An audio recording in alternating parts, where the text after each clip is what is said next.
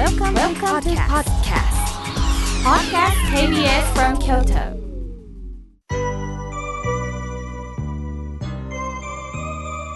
さあここからはたくさんのメッセージをいただきましたので順に紹介させていただきます。まずはじめに長谷川さん。いつも直接 KBS 京都までお届けいただきましてありがとうございます。今の世の中のこと。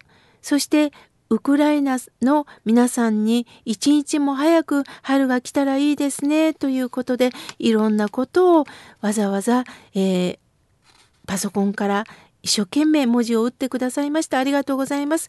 そしてもう一つ長谷川さんは、えー、婚活をなさっています。どなたかいませんかね？とのことです。そこで以前にもお知らせしましたが私の友人が京都駅の近くのお寺で純ちゃんという人なんですが婚活のお世話をしてくださっておりますのでどうぞ私のホームページを開けてみてください。ご案内もさせていただきますし私にあの番組ではなくって河村明家のメールにくださいましたらあのご案内もさせていただきますのでどうぞお声かけください。ありがとうございます。さあ続いての方です。おはがきをいただきました。滋賀県彦根市より翔さんありがとうございます。知床の事故本当に辛いです。腹も立ちます。どうかどうか一日も早く行方不明の方が発見されますようにとのことです。本当そうですよね親鸞上人は人生を海に例えておられます。海というのはきらびやかな海の時もあるけど荒れ狂ったら海に飲まれてしまう怖さもあるこれは人生と同じなんですよね。なんでこんな時に私はここに行ったんだろうなぜ大切なあの人を亡くさなければいけないのかなぜあの人は今行方不明なんだろういろんな不安があると思います。皆さんが悲しむ心を一つにしていくということはこれは本当に大切なことです。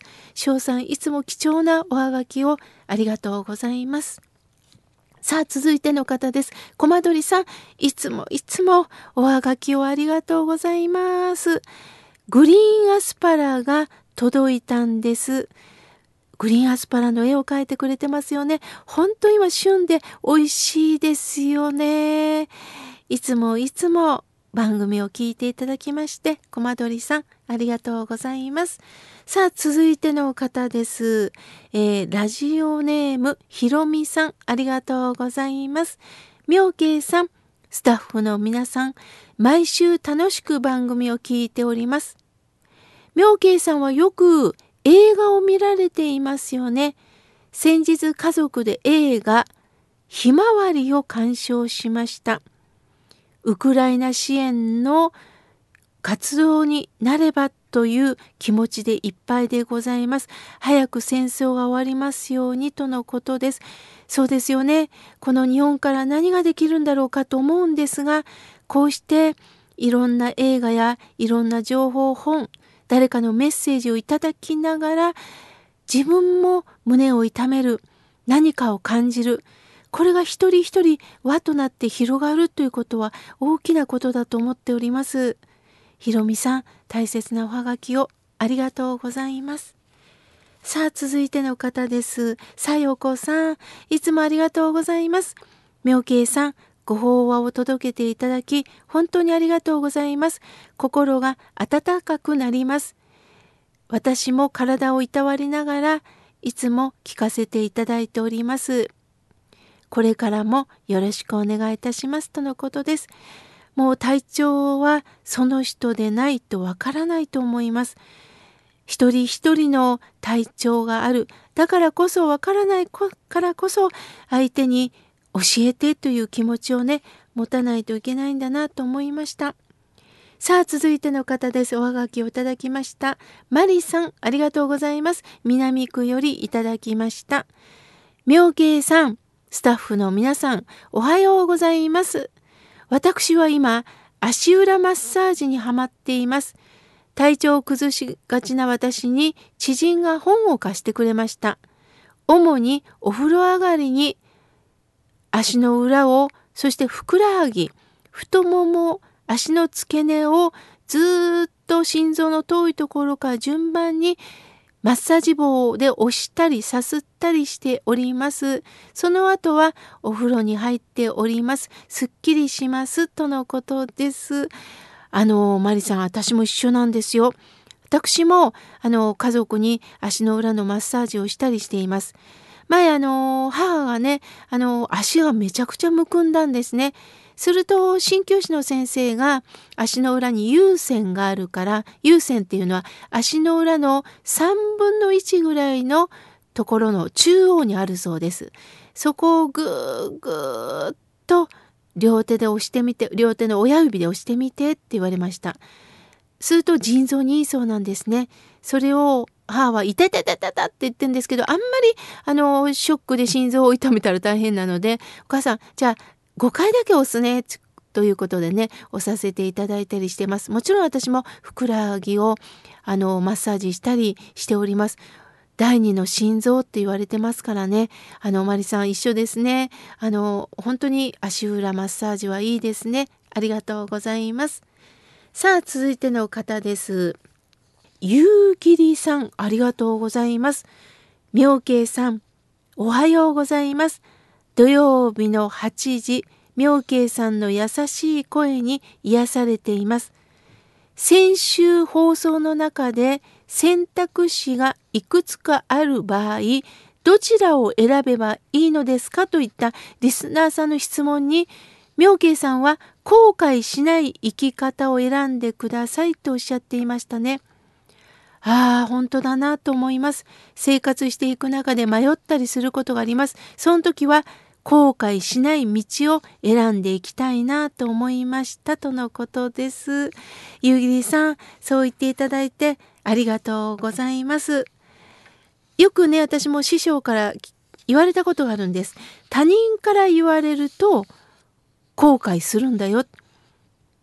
自分で決めてしまうとどこかで自我が張ってしまう。おのずと決まっていくすると後悔がないよって言われました。おのずと決まっていくってことあるんです。今決断しなければいけないっていうこともあるんですけど、今決めなくても明日になったら自然とそうなっていってたってことがあるんですよね。そういった流れも大切にしたいですよね。さあ、続いての方です。みどちゃんさん、ありがとうございます。聞くだけで心がほんわかしてくる番組です。皆さんいろんな方がおられてでもすっごくいい人ばかりで心が和みますとのことです。本当なんですね。私もこの KBS 京都のスタジオに入る時にスタッフがどさっと皆さんのメッセージを持ってきてくれるんです。そして私一人だけではない。スタッフと一緒に皆さんのメッセージを読ませていただいてます。しかしもちろん必ずあの個人情報はしっかり守りながらラジオネームを見ながら言葉の内容にほっこりさせていただいております。皆さんいろんなメッセージを本当にこの番組7年目にしてどんどん送ってくれるようになりました。これが私のまたね楽しみでもあるんですね。みどちゃんさんありがとうございます。さあ続いての方です。りょうくんころくんさんありがとうございます。毎週できる限り心を無にして拝聴しております。妙慶さんありがとうございます。妙慶さん、生きていくということは不安から解放されることがないってことなんでしょうか私はいろんな不安があります。子供は友人に恵まれているだろうか学校生活は楽しまれているやろうか一家の大黒柱の私が大病を患ったらどないしょう収入が途絶えたらどないしょういろいろ考えております。とのことです。誰でも本当に不安っていうのは尽きないです。しかし不安というのはその通りになるとも限らないんです。不安っていうのは想像でもあるんです。その想像が不安に変わるってことがあります。大切なのは何が不安なのかその不安を知りましょう。私はこれでもって不安なんだ。でも考えても仕方のないことってありますよね。それよりも今日、今日を大切に生きませんか？その今日を大切にした一日がまた明日つながっていきます。今日が適当、どうでもいいやと思った時には、明日になかなかつながりにくくなります。まず今日、今から、どうかどうか、一歩大切に生きていきましょう。りょうくん、コロくんさん、ありがとうございました。さあ、続いての方です。スカーレットさん、メールをありがとうございます。今日は番組の中で私の質問に答えてくださいました。そのお礼のメールです。お念仏をいただくっていうことの質問に、外に向かって発するのはこれは唱える。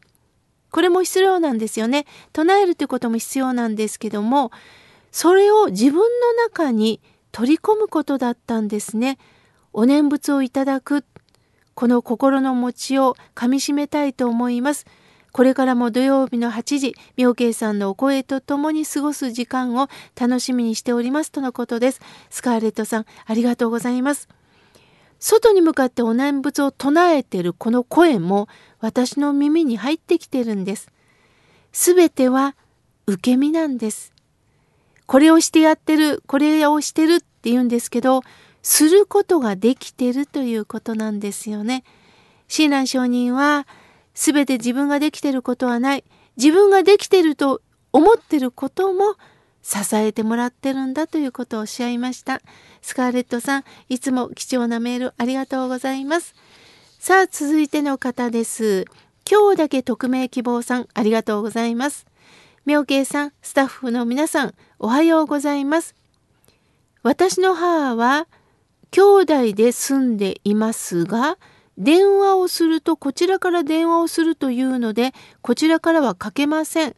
かかってくる時は母のお兄さん夫婦が出かけてる間でいない時です。気を使っているのかなと思います。電話をこちらからかけたい時もありますがぐっと我慢をしております。週に一度の電話なんですが、間が空くと大丈夫かななんて思います。何か良い方法はないでしょうかとのことです。そうですか。ということはお母様は LINE とかはなさらないんでしょうね。あのもしもね、あの、ご年配の方も今大きなスマホがあるのでね、それで LINE とかできたら、お母さん元気って言ったお母さんの時間のあるとこ見れたりするんですけど、これもね、もしかしたら難しいかもしれません。ただ誰かと一緒に住んでるということでほっとしますよね。だからあなたからはどうかどうか距離感を持ちながらお電話を待ってみてはいかがでしょうか。